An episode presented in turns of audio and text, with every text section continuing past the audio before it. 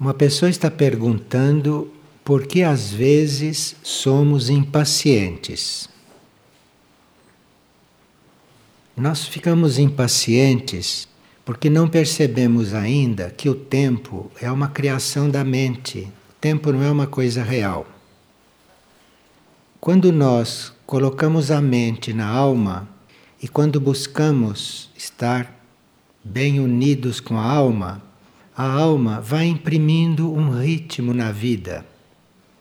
E se nós permanecemos com a mente na alma, a vida se ordena e nós percebemos que a ordem da vida não tem nada a ver com o tempo. O tempo é uma coisa do relógio. E certas coisas que exigem um certo tempo é porque nós não estamos concentrados. Se estivéssemos concentrados, no nível adequado, não haveria falta de tempo e as coisas se ordenariam muito simplesmente. Então é só nós colocarmos a mente lá dentro, sem descuidarmos do que temos que fazer aqui fora, que vai dar tempo para tudo. Quando há falta de tempo, o que acontece na realidade é que você não está suficientemente concentrado porque se estivesse não faltaria tempo. E uma pessoa pergunta o que vem a ser uma mente monástica. O que nós chamamos de mente monástica é aquela mente que já tem como prioridade estar voltada para a alma e estar voltada para o espírito. Isto é uma mente monástica. Então, em linguagem cristã, é uma mente que já decidiu se voltar para Deus. E ela não sai mais de Deus. Ela não sai mais da alma, ela não sai mais do espírito e se ocupa de todas as outras coisas ao mesmo tempo. Isto é uma mente monástica. Agora, esta mente que tem como prioridade estar voltada para a alma, está voltada para a mônada, ou segundo os cristãos, estar voltada para Deus, essa mente acaba vendo em todas as coisas e em todas as circunstâncias o que é essencial. Então, uma mente monástica, disciplinada a estar voltada para dentro, vê o essencial e não se dispersa mais em detalhes que são de secundária importância. Uma mente normal se perde em uma infinidade de detalhes e nem sempre sabe reuni-los, porque ela está voltada para as coisas, em primeiro lugar, em vez de estar voltada para dentro. Então, esses que conseguem a mente monástica, eles não se dispersam mais em detalhes. E se você tiver contato com alguém que tem a mente monástica, você vai falar de um assunto com ele, você vê que ele está no essencial, que todo o resto ele está ouvindo porque você está falando, mas ele já percebeu o essencial. E isto, com a prática, vai levando a pessoa ao silêncio.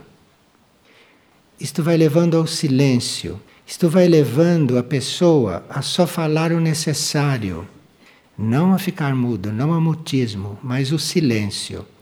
Então, quem tem a mente monástica, normalmente é uma pessoa silenciosa, que só fala o que precisa, que só fala o que é harmonioso, que fala o que ajuda, que fala o que tem que falar. E ela também tem harmonia nos seus movimentos externos. Então, quem tem uma mente monástica reflete isto até nos seus movimentos. Caminha harmoniosamente, fala harmoniosamente, faz movimentos harmoniosos. Quem tem a mente monástica. De forma que quem já visitou um verdadeiro mosteiro, quem já visitou um mosteiro de verdade, onde os seres têm mente monástica, ou a maioria dos seres tem mente monástica, então aquele é um lugar silencioso, aquele é um lugar harmonioso, é um lugar onde não se vê ruídos desarmônicos. Aquilo é um lugar muito alinhado. Tudo isto parte porque os indivíduos colocaram a mente prioritariamente no seu interior, ou no dizer deles, em Deus. Então, isto é uma mente monástica.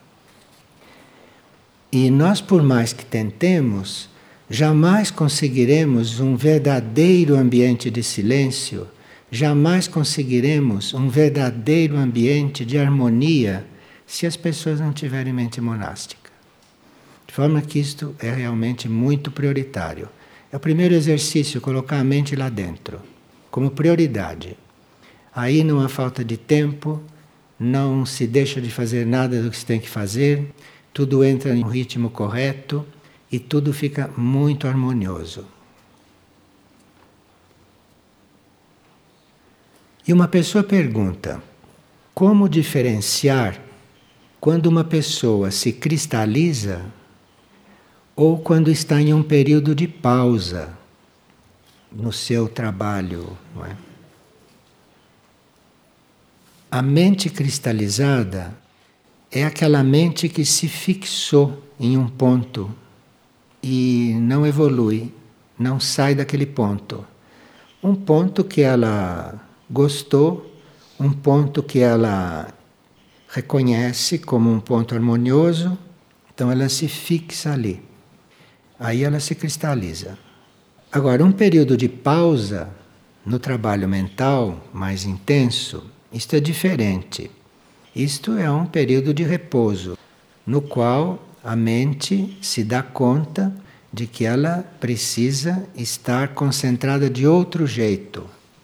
Então aqui ela não está presa a nenhum esquema, ela não está presa a nenhum dogma, não está presa a nenhuma ideia, mas ela pode estar naquele momento em um movimento mais sereno, menos intenso.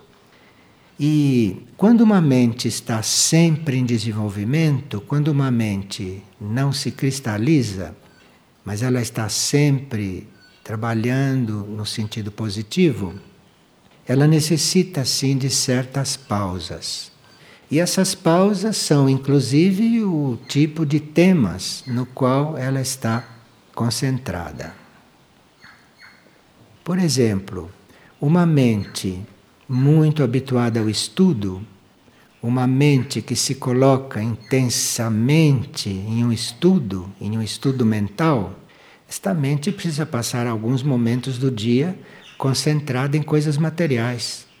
Então, digamos que alguém fique estudando, fique compondo, fique trabalhando com a mente muito concentradamente. Aquela pessoa precisa dar uma pausa e aplicar a sua concentração em varrer uma sala, em lavar uma roupa, em fazer uma comida, compreende? Em uma coisa que ela possa se concentrar de outra maneira. Isso chama-se fazer uma pausa. Pausa não quer dizer que a mente parou de funcionar. Mas se a mente está funcionando muito mentalmente, muito intensamente, é bom que durante uns minutos ela vá fazer um trabalho físico. Ou ela vá fazer um trabalho que exija um outro tipo de concentração. Porque parar de funcionar a mente não pode. Então, pausa não é que ela deixou de funcionar. Pausa é que ela foi fazer uma outra coisa para compensar o esforço que ela estava fazendo numa outra direção. É muito salutar, não, que numa vida espiritual a gente tenha um horário que inclua muitas coisas, que não inclua só um tipo de trabalho. Senão a mente cristaliza aquele ritmo.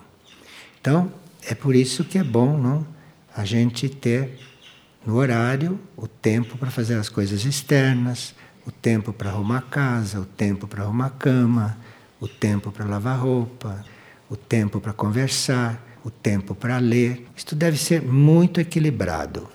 Então aí se tem uma mente bastante sadia.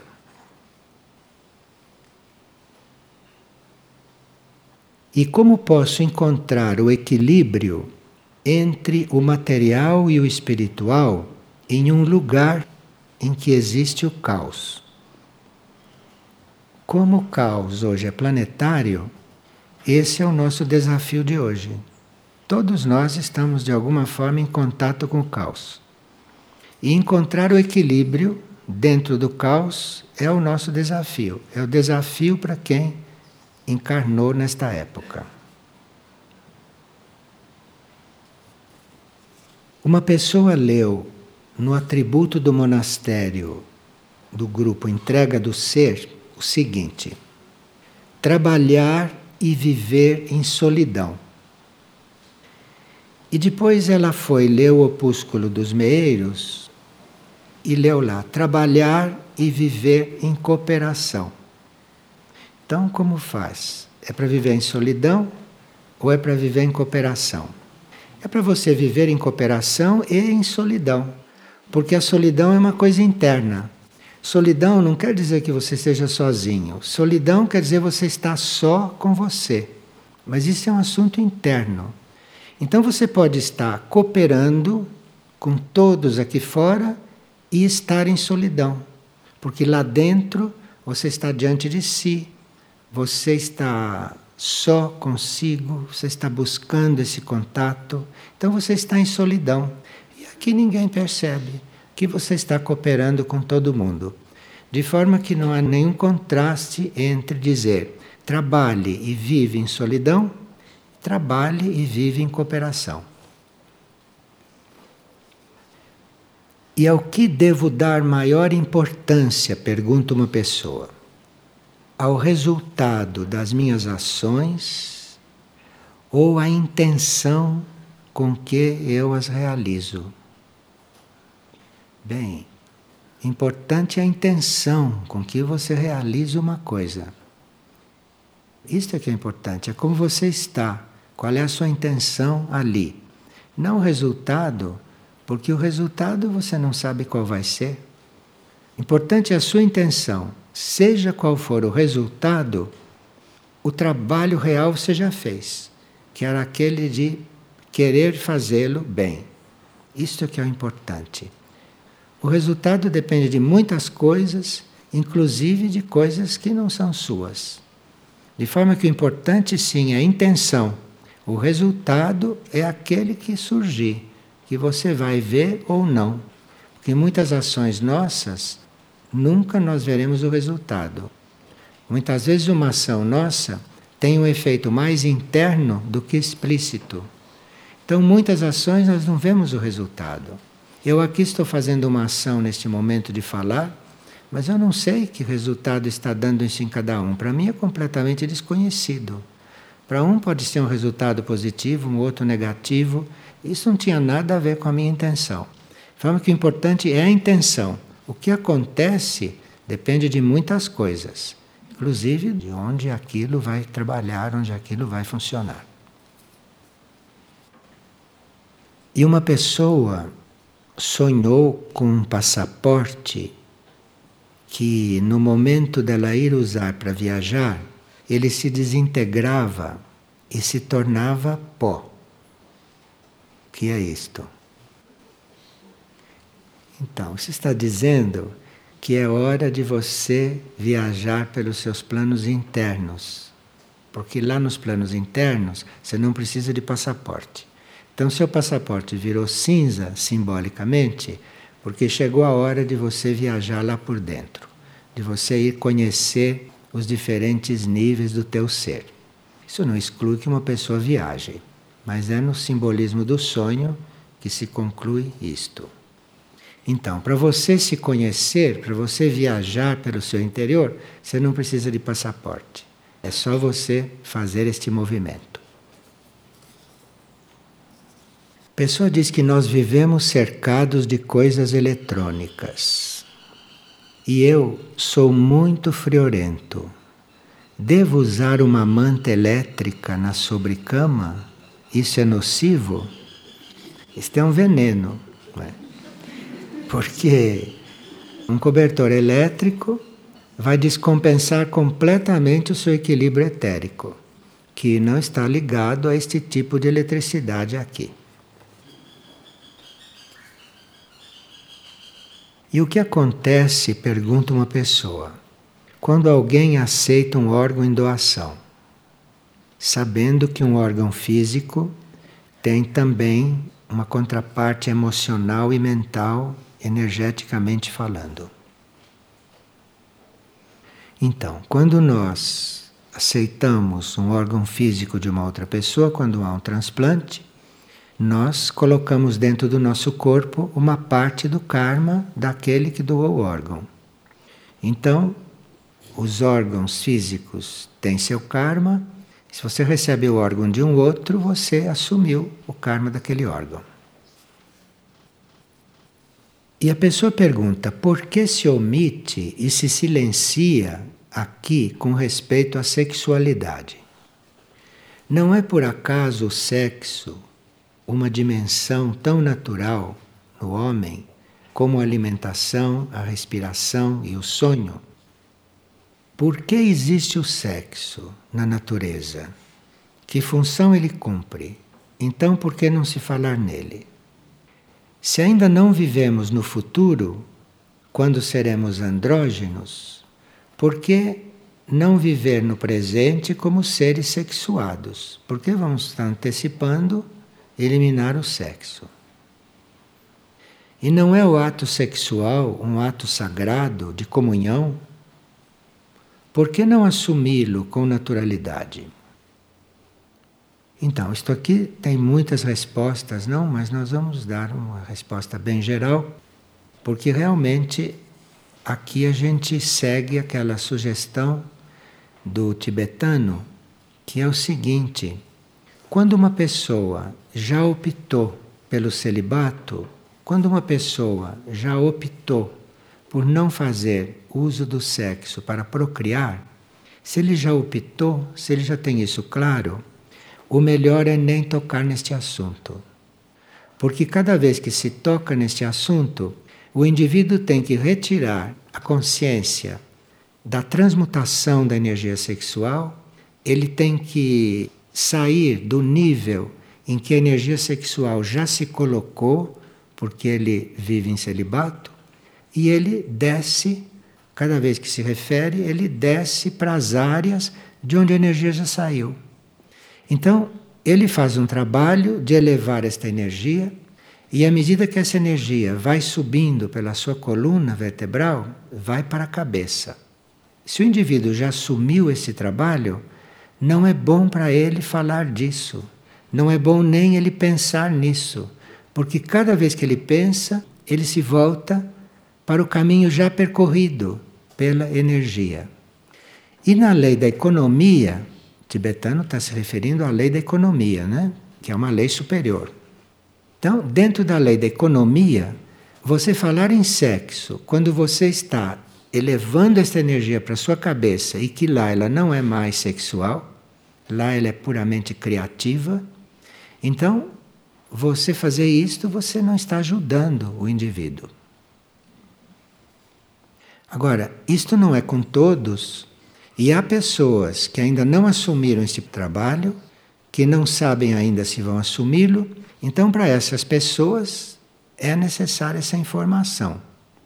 Agora, quem vem para cá, para ficar aqui residente ou estável, supõe-se que ele já deve ter assumido isto, senão não estaria aqui. Então, se ele já assumiu isto, aqui não se precisa falar disto, pelos motivos que foram explicados. Essa energia sexual não é para ficar sempre assim no homem. Ela tem a sua evolução. E quando ela é retida e elevada, ela vai subindo, vai se transformando e não deixa, por isso, de ser um instrumento de procriação no corpo físico. Que ela vai subindo como energia, mas se o indivíduo tem como destino procriar, ele pode procriar. Há raros seres que procriam, mas que já têm energia sexual bem elevada. Então, uma coisa não tem nada a ver com outra. Agora, a pessoa pergunta: se nós ainda não vivemos no futuro, quando seremos andrógenos, por que não viver no presente esta energia? Existem os que já estão vivendo a transição. da vida sexuada para a vida andrógena. A vida andrógena não quer dizer que a energia tenha desaparecido. No estado de consciência andrógeno, as polaridades da energia já estão unificadas. Porque normalmente não estão unificadas. Normalmente nós estamos num corpo masculino com energia masculina muito ativa e a energia feminina recolhida. Ou estamos em um corpo feminino com a energia feminina em ação e a energia masculina recolhida. No estado andrógeno, essas duas polaridades estão unificadas em perfeita harmonia. Então, o andrógeno não é masculino e nem feminino. E nem os dois. Isso já se uniu, isso já sintetizou, então ele é andrógeno. A energia em si, inicialmente, é neutra. A energia não é masculina ou feminina, a energia é neutra. E ela se desdobra em dois polos para poder descer do seu nível de neutralidade se manifestar aqui. Como energia neutra, ela não pode penetrar os níveis materiais e se manifestar aqui. Ela tem que escolher um dos polos e penetrar aqui. A mônada, o espírito de onde isso tudo sai, a mônada não é feminina e nem masculina. Mas ao ela se projetar, ao ela se projetar nos níveis materiais, ela exprime uma polaridade ou outra. Ela deixa de ser neutra e ela exprime uma polaridade ou outra, mas na essência ela não é masculina e nem feminina. Não se pode dizer que alguém tem uma mônada masculina ou que tem uma mônada feminina, porque isso não existe lá. A mônada já tem isso totalmente sintetizado, mas ela emite um só desses prolongamentos quando ela tem que encarnar. No princípio da nossa evolução, quer dizer, as mônadas encarnadas, no princípio, nós temos essas polaridades bem delineadas. Então, um ser que não é muito evoluído, um ser que tem uma evolução média, ele tem bem delineado se ele é masculino ou se ele é feminino. Mas à medida que ele vai evoluindo, ele vai desenvolvendo qualidades dos dois polos. Ele tanto vai desenvolvendo qualidades masculinas quanto vai desenvolvendo qualidades femininas. Só que ele consegue equilibrá-las e consegue também sintetizá-las. E esse é o caminho da androgenia. Então não são todos que fazem o caminho da androgenia. São raros os que fazem o caminho da androgenia. Esses estão sintetizando, se organizando os dois polos aqui. Isso sem nenhum prejuízo do sexo físico que eles têm no corpo. Da parte masculina ou feminina que eles têm no corpo. Isto é uma questão de consciência. A energia é dita masculina, depois que a mônada desdobrou, ela é dita masculina quando ela atua de forma ativa, dinâmica, e quando ela se exterioriza. E ela é dita feminina quando ela é receptiva, quando ela é passiva e quando ela é interiorizada. Mas isto é a mônada que escolhe. A mônada é que coloca a energia de uma forma ou de outra quando ela vai encarnar. No ser andrógeno, essas polaridades já se encontram sintetizadas. O andrógeno não tem que trabalhar isto. E independentemente do corpo que ele tem, que pode ser um corpo normal, quer dizer, normal em termos, não? Independentemente do corpo que ele tem, ele é neutro. Ele está num estado de equilíbrio e de neutralidade com respeito a isso.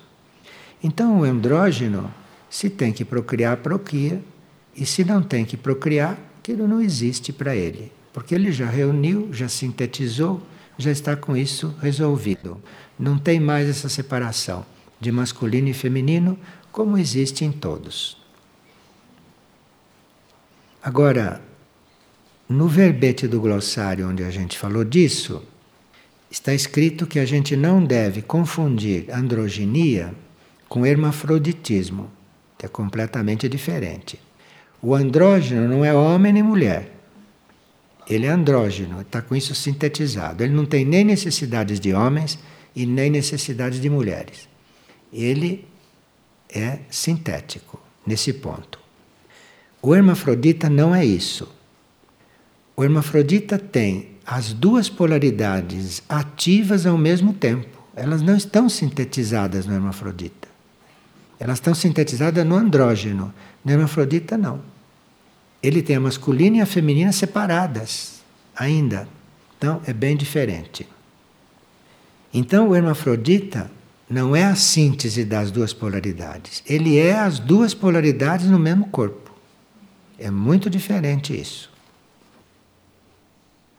Mas o trabalho da androgenia não é para todos, como se vê, mas é o destino de todos. Se vão continuar em corpo físico, se vão continuar encarnando em humanidades cada vez mais avançadas, este é o caminho de todos. Porque com o tempo, esta humanidade vai se tornando sutil, esta humanidade vai se tornando uma humanidade em corpos internos, então, para ser uma humanidade interna, para ser uma humanidade não física, já tem que ser andrógena. Porque não tem como reproduzir a humanidade naqueles níveis. Não existe isso fora do plano físico. Então estão todos no caminho da androgenia, conscientemente ou não conscientemente. Uns já estão trabalhando isso e outros não sabem quando vão começar a trabalhar. Mas isto é o caminho de todos se vão sair da humanidade física. Pois não. Uma pergunta. Eh, a relação de pareja ah, poderia ser um processo para a brujeria? Ela está perguntando se a relação entre casais poderia ser. Claro, muitas pessoas perguntam, mas por que tem casal se não procria? Tem casal para isso, para poder um estar diante do outro diante da sua polaridade oposta o tempo todo e ali na vida de casal, que não tem nada a ver com procriação isto, na vida de casal, eles vão aprendendo, vendo explicitamente no outro, eles vão aprendendo a harmonizar, a sintetizar, a unir através desta vida. Então, aqueles que podem se tornar andrógenos sozinhos, não tem nada que fazer no matrimônio. Matrimônio é para aqueles que precisam da polaridade oposta na sua frente para poder fazer esse trabalho. É claro que acho que nem 1% dos matrimônios são verdadeiros, né? porque nenhum trata disso. Se casam por outras coisas. Então, nem 1% é assim. Mas essa é a função do matrimônio. Quer dizer, se você não pode fazer isso sozinha, você tem que ter um colaborador. E esse é outra parte sua. Por isso, os matrimônios nem todos precisam procriar. Isso precisa fazer, porque se não estiver fazendo isso, não existe aquele matrimônio. Isso é uma ilusão. Nunca existiu. Matrimônio é para isso. E nem todos precisam disso. A energia neutra, ela é a energia do absoluto? É, o absoluto está muito acima né, de tudo isso. O, o absoluto é a própria energia. No absoluto, isso não está dividido. É a própria energia, é uma coisa única. Nós estamos estudando esse assunto no plano mental, né? no plano monádico, mas o absoluto está muito acima. No absoluto não há problema nenhum desse. Falar do absoluto nem se fala nessas coisas. Porque absoluto é tudo isso, já está tudo incluído lá.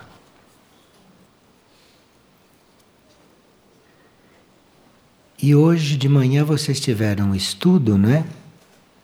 Sobre vesícula biliar, né? Então uma pessoa trouxe aqui umas perguntas. Se os órgãos do corpo estão passando por transformações, Sim, todos os nossos órgãos estão passando por transformações. Só que isto é tão lento, isto é tão gradual, que nós mal percebemos. Podemos, sim, de uma encarnação para outra, ter órgãos mais evoluídos, no sentido que está sendo trabalhado. Cada órgão do nosso corpo tem uma relação com um dos centros etéricos do corpo. Cada órgão do corpo tem a sua relação com a Terra, com o planeta. O pulmão se relaciona com o planeta muito diferente do fígado. É uma relação diferente. E é uma relação diferente também com os centros de energia do nosso corpo.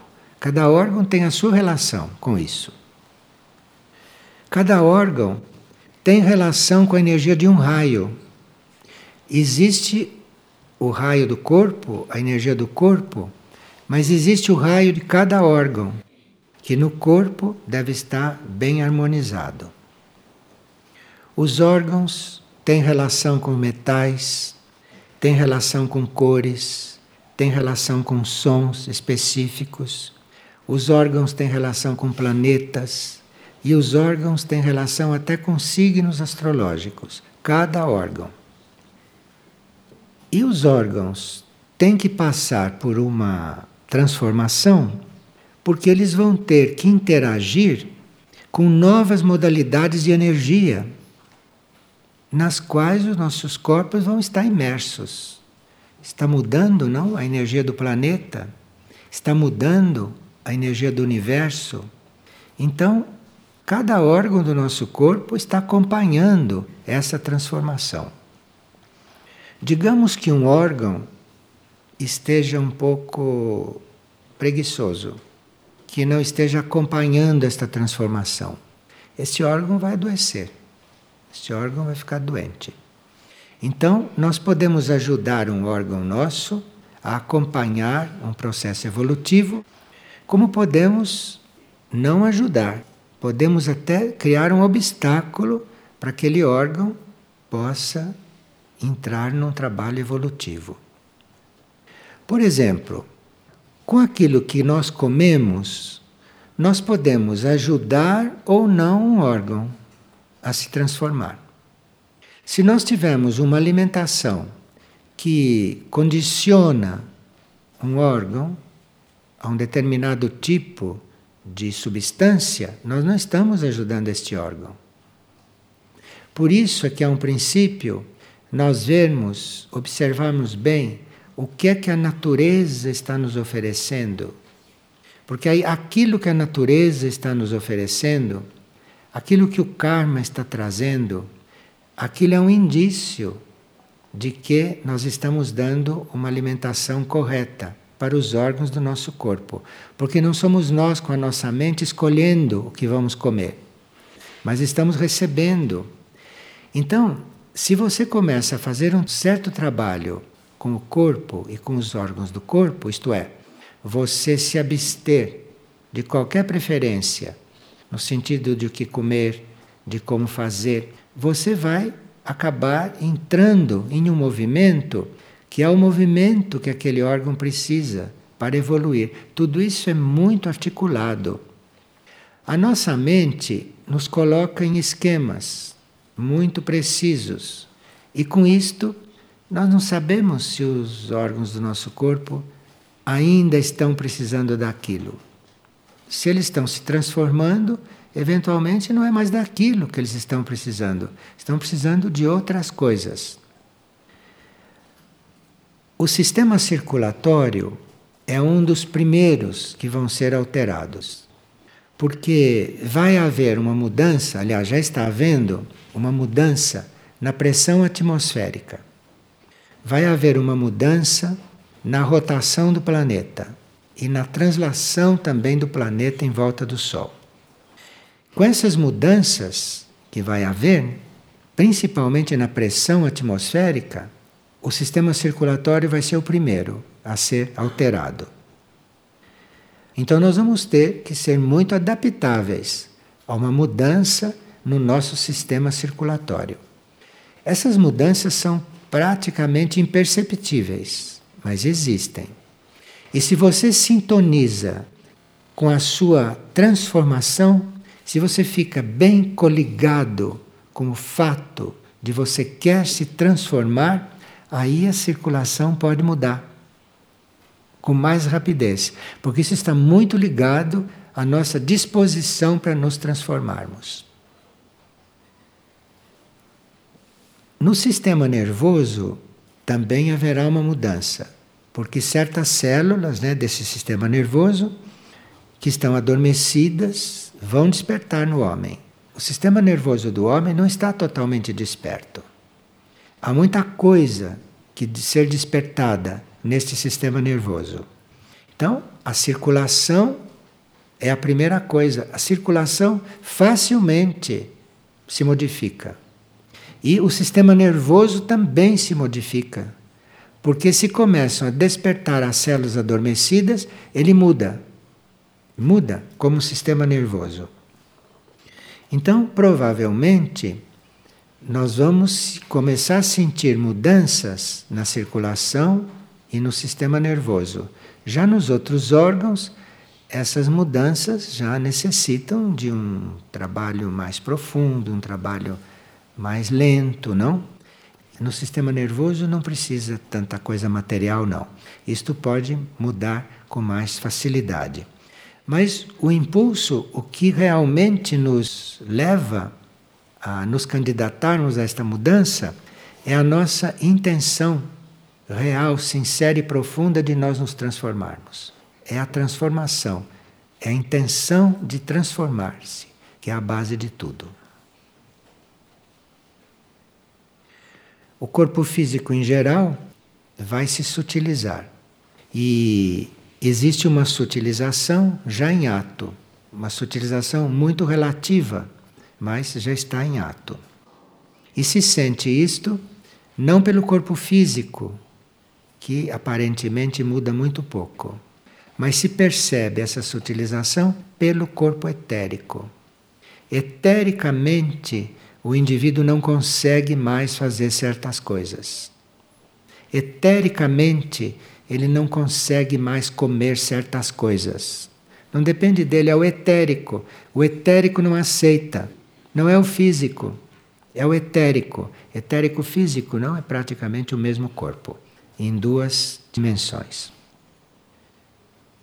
Certos corpos, se já incorporaram a transformação se já foram muito purificados e se incorporaram à transformação, certos corpos podem viver com muito menos alimento do que os corpos que ainda não incorporaram essa transformação.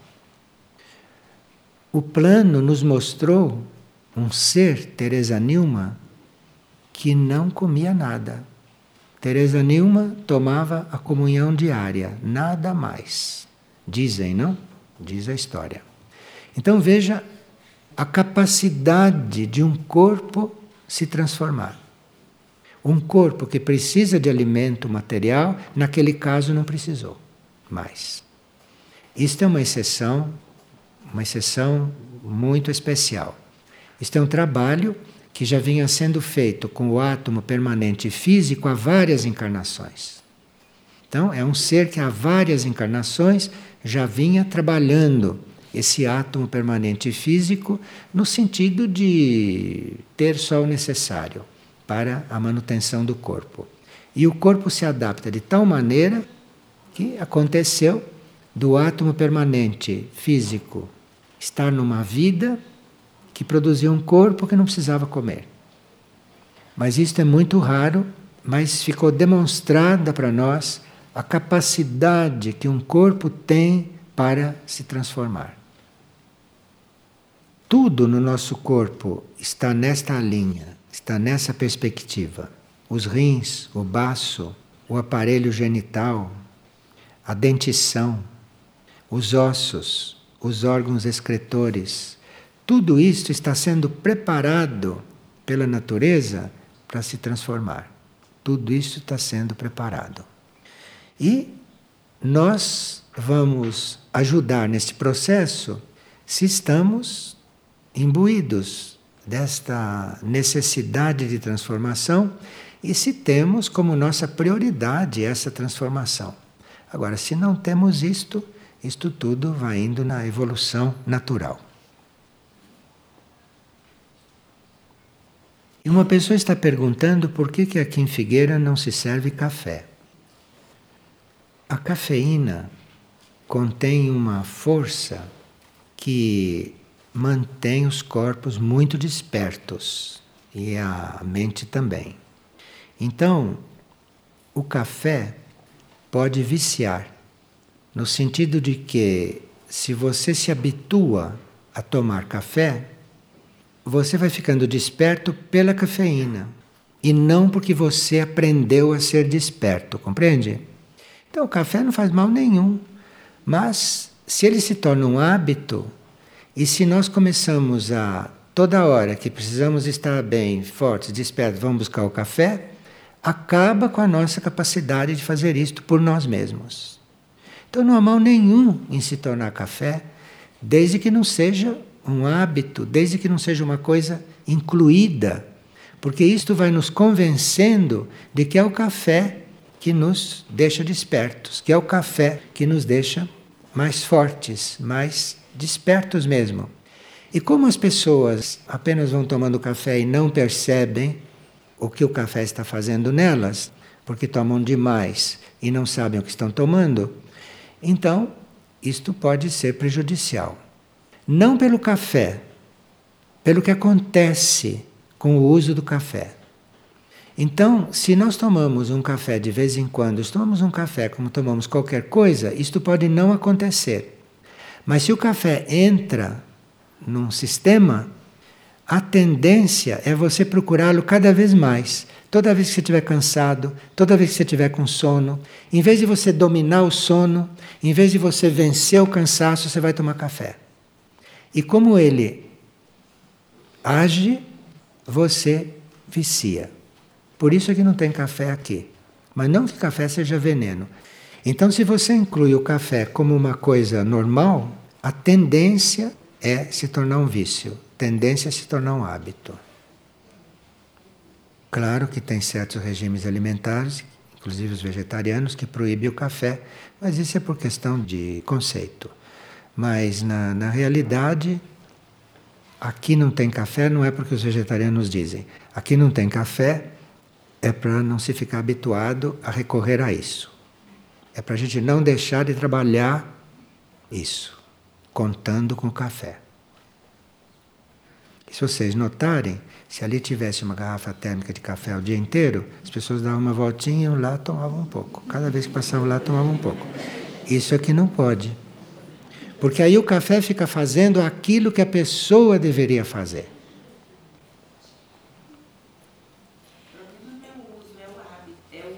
É o vício, é o hábito, é você não saber medir, não é?